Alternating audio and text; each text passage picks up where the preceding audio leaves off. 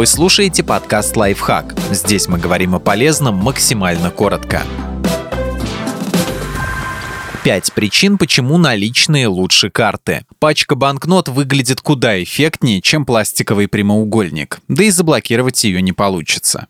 Расплатиться можно везде. Кажется, что терминалы есть повсюду, но это ровно до тех пор, пока вы не пойдете на рынок за фермерскими творогом и яйцами или не попытаетесь купить свежих огурцов удачника. С купюрами и монетами вы не попадете в ситуацию, когда теоретически у вас деньги есть на карте, но купить на них вы ничего не можете.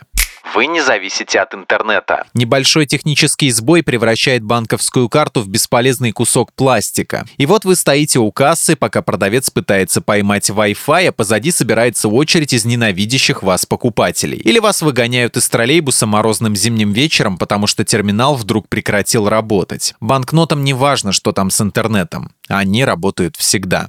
Наличные не заблокирует банк. Если вы ежемесячно отдаете по 1000 рублей Васе, но вдруг решили вернуть долг в 20 тысяч Пете, никто не заблокирует ваши транзакции в попытках защитить от мошенников. А вот нестандартные операции по карте могут привести к такому шагу со стороны банка вы меньше тратите. Доказано учеными, при использовании наличных люди более рационально расходуют средства. В отличие от любителей карт, во время шопинга они уделяют больше внимания цене товара, а не ограничиваются только его характеристиками вы больше радуетесь покупкам. Еще один научный факт. Когда вы расплачиваетесь наличными, покупки приносят вам больше радости, а впоследствии эти вещи представляют для вас большую ценность.